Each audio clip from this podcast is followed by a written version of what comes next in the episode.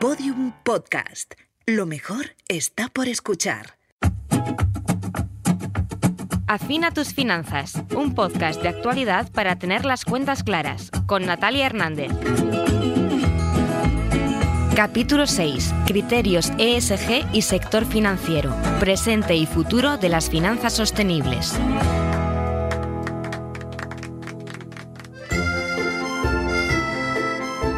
París es famosa por sus anchos bulevares, sus museos, los bistrós y las boutiques de alta costura. Es la ciudad de la luz y del amor y desde 2015 el epicentro de la lucha contra el cambio climático. El conocido como Acuerdo de París, firmado en la capital francesa por 195 estados más la Unión Europea, supuso un hito histórico. Por primera vez, países desarrollados y en vías de desarrollo se unieron para dar una respuesta mundial y conjunta contra el cambio climático. El acuerdo llama a los países a la acción para reducir las emisiones de gases de efecto invernadero y limitar el calentamiento global. Pero para alcanzar estas metas se requiere una transformación económica y social y una decidida apuesta financiera. Son necesarios importantes recursos para adaptarse a los efectos adversos y para reducir el impacto de un clima cambiante. Tanto es así que la Comisión Europea calcula que se requieren 260.000 millones de euros de inversión anual adicional para tal fin. Para que no se pierdan con tanto cero es casi la fortuna total del hombre más rico del planeta, Elon Musk.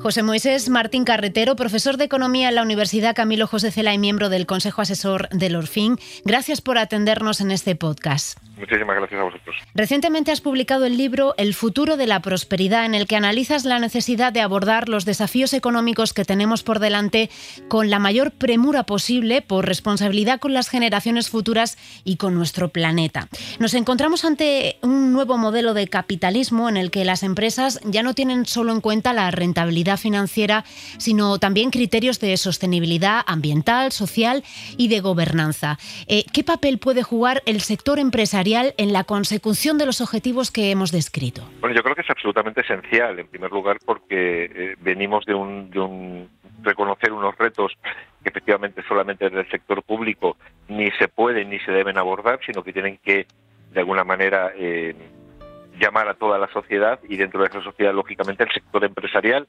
juega un papel absolutamente fundamental, ¿no? Por lo tanto, yo diría que no se van a poder lograr eh, los objetivos de cambio que necesitamos si no contamos desde el principio con un sector empresarial renovado y comprometido con esos objetivos. Mm, aún así, en el libro nos invitas a no caer en un entusiasmo ingenuo. Eh, mm, si te parece, Cuéntanos cómo crees tú que se controla ese llamado greenwashing, es decir, que lo que se venda como inversión verde realmente lo sea. Bueno, realmente este es uno de los grandes retos de nuestro tiempo, ¿no? Porque efectivamente yo creo que hay un boom de las inversiones verdes y un boom de todo lo que tiene que ver con los criterios ambientales, sociales y de gobernanza en las empresas, pero en muchos casos nos encontramos con que detrás de la retórica no hay hechos, ¿no? De alguna manera, eh, los poderes públicos, pero también el mercado está intentando eh, establecer estándares que eviten que eso ocurra, ¿no? A través de eh, sistemas de medición precisos, comparables y universalizables. Eh, hasta ahora lo que nos estamos encontrando es que diferentes estándares que no siempre son comparables entre ellos, ¿no? En los próximos años vamos a ver cómo se desarrollan estándares que de alguna manera van a permitir identificar claramente si estamos hablando de un cambio real en la conducta de las empresas y de las finanzas o si solamente estamos hablando de retórica, ¿no? Y esto lo vamos a ver en los próximos años porque tanto la Unión Europea como en Estados Unidos o a nivel internacional se están generando estos estándares que van a permitir analizar y evitar eh, esta mala práctica del greenwashing. Según el Banco Central Europeo, España es el tercer país con mayor porcentaje de empresas posiblemente afectadas por los impactos físicos del, del cambio climático, con más del 60% de las firmas expuestas a sus efectos. ¿Nos estamos tomando en serio la importancia de estas magnitudes? ¿Cómo las finanzas pueden ayudar en esta tarea?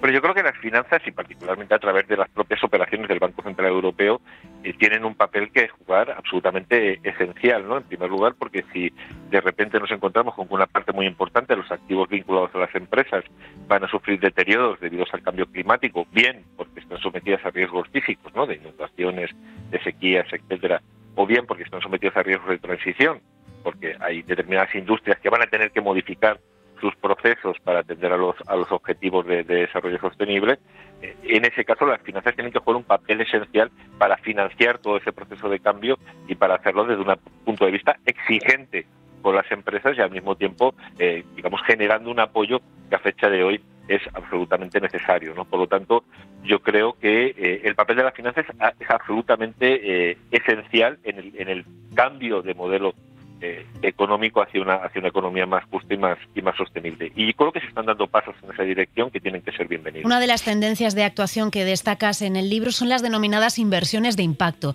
Cuéntanos en qué consisten y explícanos eh, qué las diferencia de lo que se ha desarrollado hasta ahora.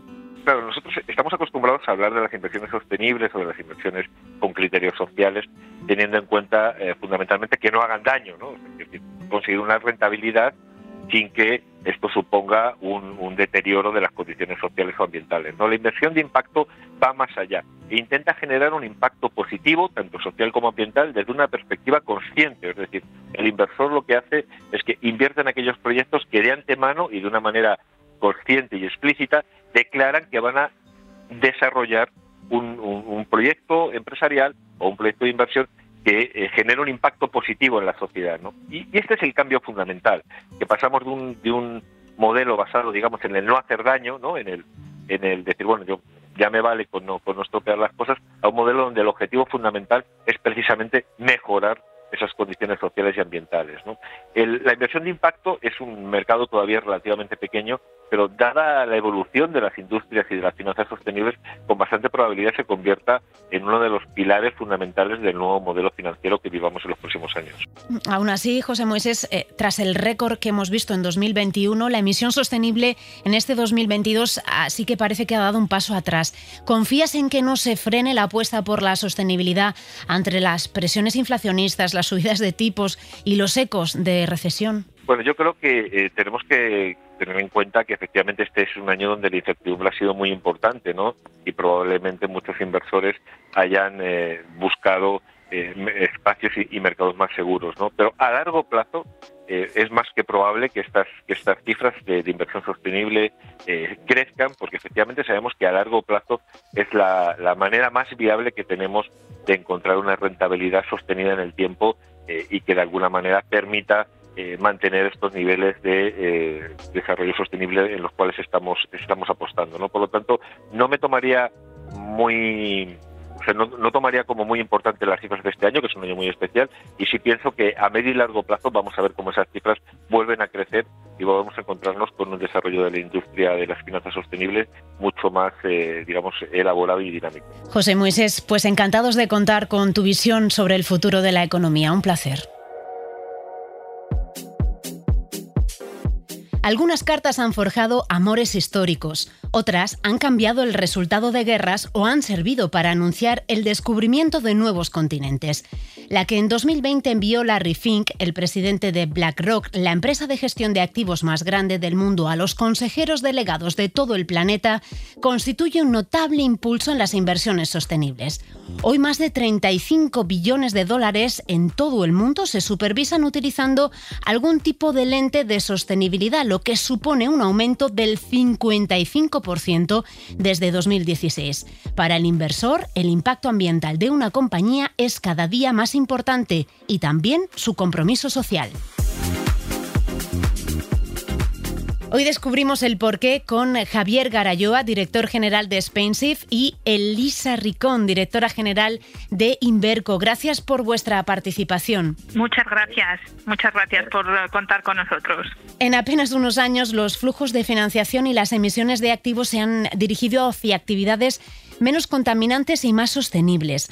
Eh, ¿Invertir en empresas responsables forma ya parte de la nueva economía? ¿Es una moda o, creéis que podemos hablar ya de una tendencia consolidada, Elisa? Yo creo que no podemos hablar en ningún caso de, moda, es una tendencia y lo va a ser más, porque digamos que el compromiso formal eh, con la sostenibilidad pues viene del, del Acuerdo de París de 2016, pero ya desde muchos ángulos se venía gestando esta cuestión, ¿no? Y en definitiva, pues es un poco la conciencia de que cada vida es valiosa, de que los recursos son limitados y de que pues nuestras decisiones, las de los individuos y las de las empresas, pues en lo que hacemos, en lo que consumimos, pues repercuten sobre el planeta y sobre los seres que, que la habitamos. Entonces, eh, tiene tanto sentido que no puede sino crecer.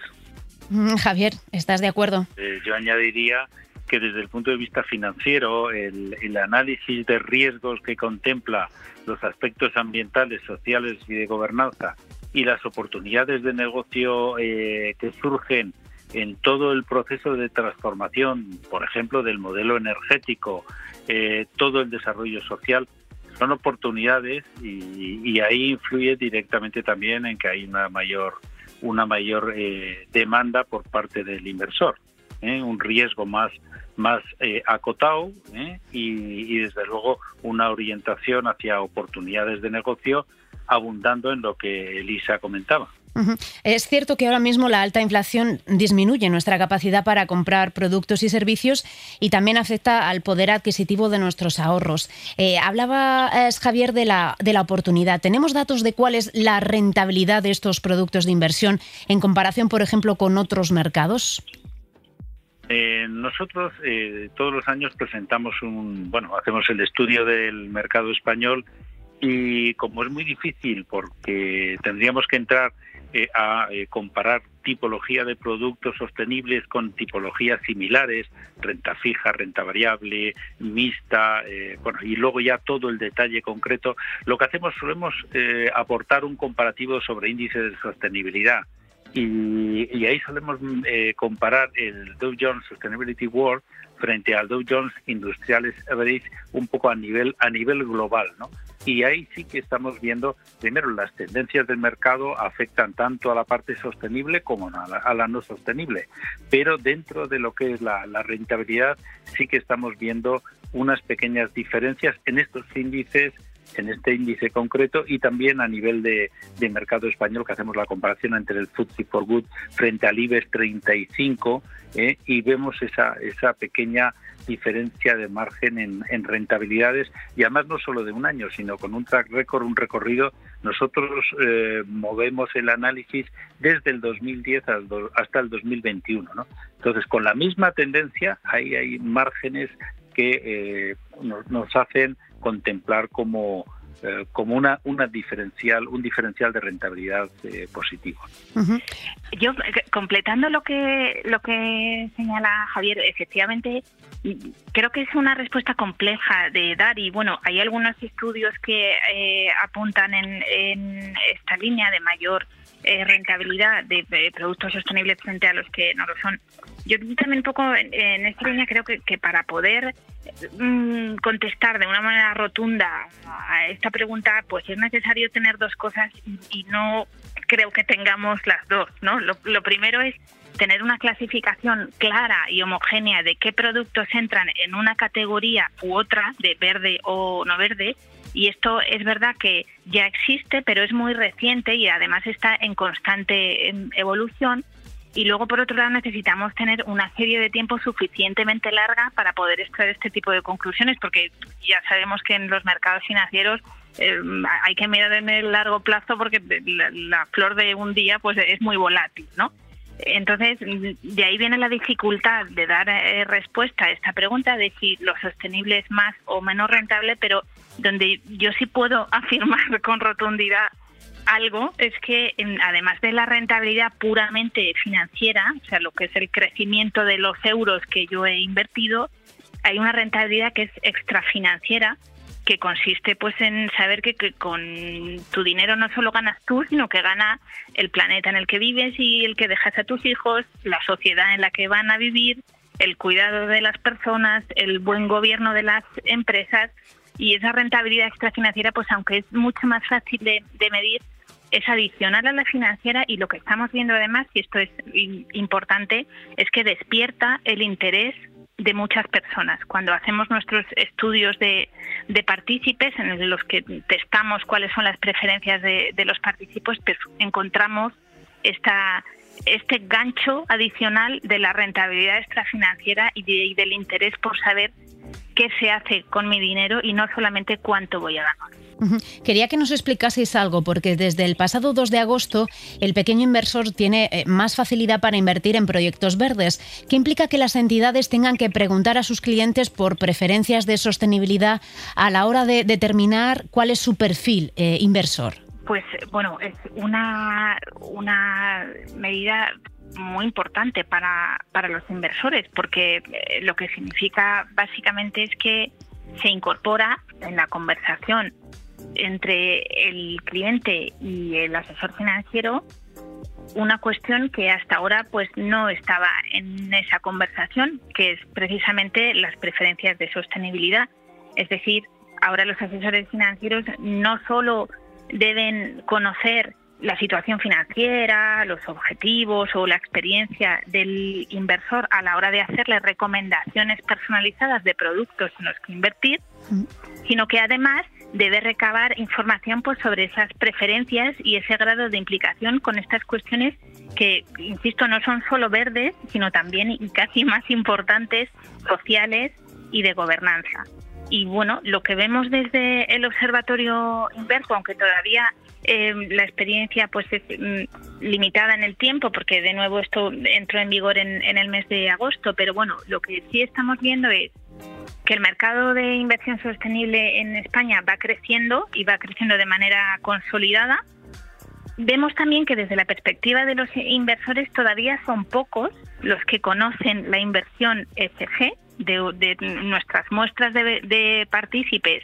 Lo que encontramos es que solo el 30% conoce lo que significa invertir bajo criterios ESG o criterios sostenibles pero la parte más positiva es que eh, este porcentaje cada vez que hacemos esta encuesta va sostenidamente creciendo y además otro elemento muy importante es que de los inversores que lo conocen, más de la mitad los, los utilizan para invertir, es decir, que es importante invertir en educación en materia de sostenibilidad porque cuando un inversor sabe lo que es la sostenibilidad y sabe que con su dinero se puede invertir en un futuro mejor lo hace.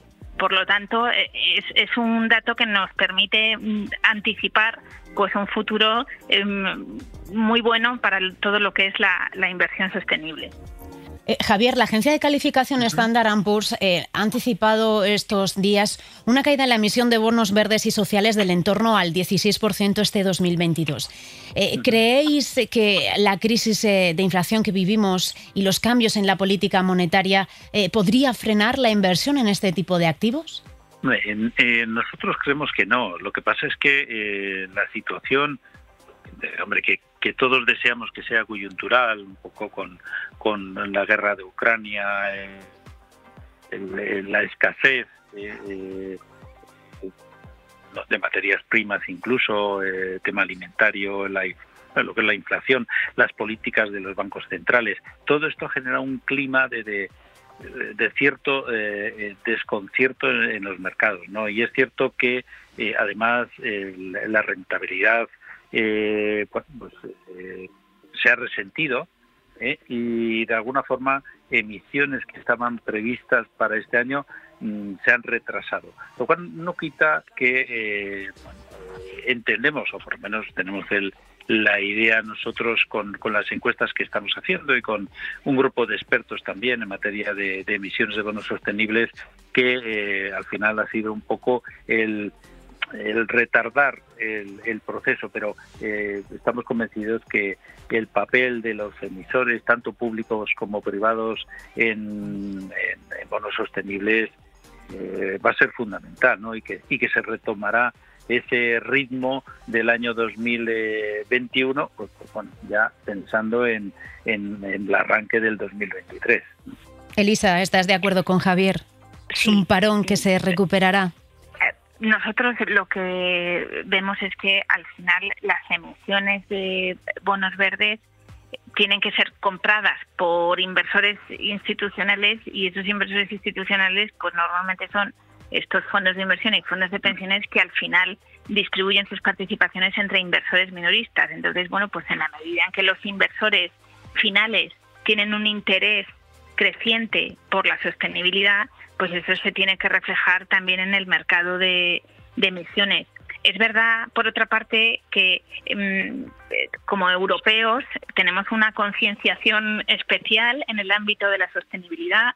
Tenemos eh, también un proyecto europeo impulsado por la Comisión Europea que está muy involucrado en esta agenda verde y entre otras cosas la Comisión Europea mm, ha anunciado que la situación económica, lejos de frenar sus objetivos, lo que hace es acelerarlos y considerar que debe ir incluso más rápido, pero también es verdad que eh, Europa es una parte muy importante del mundo, pero coexiste con otras economías con otros grados de compromiso con la sostenibilidad, pero en todo caso mm, nuestra percepción es que al final eh, si los inversores quieren algo, el mercado se lo da y los inversores quieren sostenibilidad. Para terminar, ¿qué consejos nos daríais para invertir en, fondos sostenibles? Yo aquí creo que mm, los consejos serían similares a, los de la inversión en cualquier tipo de fondo, pero con algún matiz adicional. lo primero fundamental es identificar bien el perfil que tenemos como cliente, porque a todos nos gusta ganar dinero, pero tenemos que saber cuál es nuestro grado de tolerancia al riesgo, si podemos dormir tranquilos con mucha volatilidad en los mercados y, con valores que, oscilan mucho día a día, con lo cual conocer bien nuestro perfil como cliente, elegir un buen sector y en este sentido pues la oferta en nuestro país es, es extraordinaria y lo que sí echamos en falta un poco es que a veces el, inversor español se involucra poco en sus decisiones financieras y nos gusta incorporar ese concepto de salud financiera, pedir segundas opiniones, el, el interesarnos porque nuestras decisiones financieras pues sean las adecuadas y un poco a lo mejor el elemento diferencial al que me refería es el referente al, al horizonte temporal, porque bueno, con carácter general los fondos de inversión tienen liquidez diaria, pero son instrumentos de largo plazo. Es decir, una cosa es que yo necesite liquidez y pueda deshacer en cuestión de un día o dos eh, las posiciones en el fondo y obtener liquidez, pero otra cosa es que esencialmente los fondos de inversión pues tienen estrategias de largo plazo y por lo tanto lo que conviene es mantener el producto durante el tiempo que en el propio folleto se recomienda y esto en el mundo de la sostenibilidad pues es todavía más acusado porque se trata de financiar empresas y proyectos para que sus modelos de negocio pues sean más sostenibles en cuestión de medio ambiente y de gobernanza y ello pues requiere inversiones de medio y largo plazo. Por lo tanto, un poco mm, estos son mm, identificar bien el perfil, elegir mm, bien en manos de quién nos ponemos y luego tener en cuenta el horizonte temporal.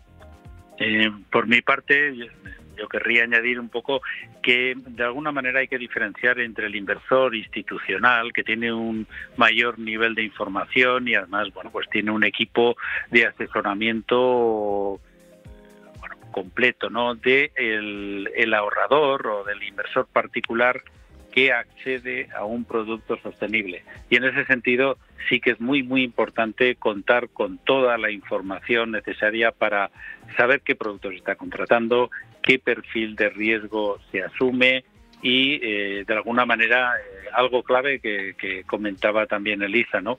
El gestor.